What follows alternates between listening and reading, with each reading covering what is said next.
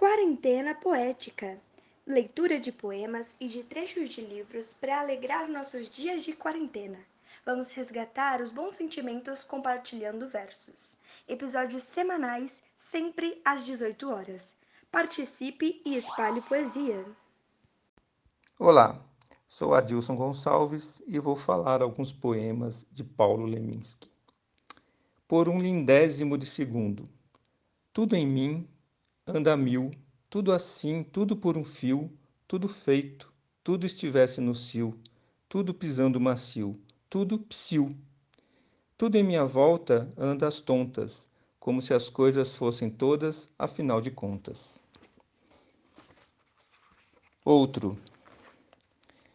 O par que me parece. Pesa dentro de mim o idioma que não fiz, aquela língua sem fim, feita de ais e de aquis era uma língua bonita, música mais que palavra, alguma coisa de Itita, praia do mar de Java. Um idioma perfeito, quase não tinha objeto. Pronomes do caso reto nunca acabavam sujeitos. Tudo era seu múltiplo, verbo, triplo, prolixo. Gritos eram os únicos, o resto ia para o lixo. Dois léus e nada pardo. Dois saltos em cada pulo. Eu que só via metade, silêncio, está tudo duplo. E por fim, arte do chá. Ainda ontem convidei um amigo para ficar em silêncio comigo. Ele veio, mesmo a esmo, praticamente não disse nada e ficou por isso mesmo.